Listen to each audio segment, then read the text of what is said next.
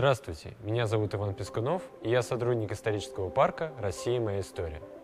23 августа 1935 года опубликовано решение Совета народных комиссаров СССР и Центрального комитета ВКПБ о замене двуглавых орлов на башне Кремля пятиконечными звездами.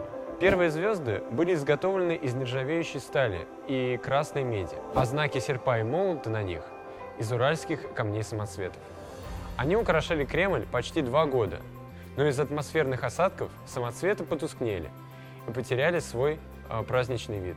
В мае 1937 года, к 20-летию Октябрьской революции, было решено установить на пяти кремлевских башнях рубиновые звезды.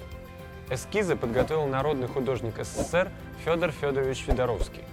Он рассчитал размеры, определил форму и рисунок, предложил рубиновый цвет стекла. Специальное рубиновое стекло изобрел Никанор Илларионович Курочкин, сделавший первый саркофаг для мавзолея Ленина.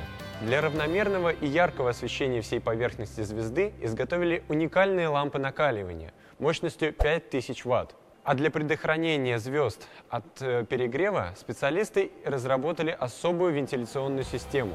У кремлевских звезд двойное остекление. Внутри молочное стекло, снаружи рубиновое.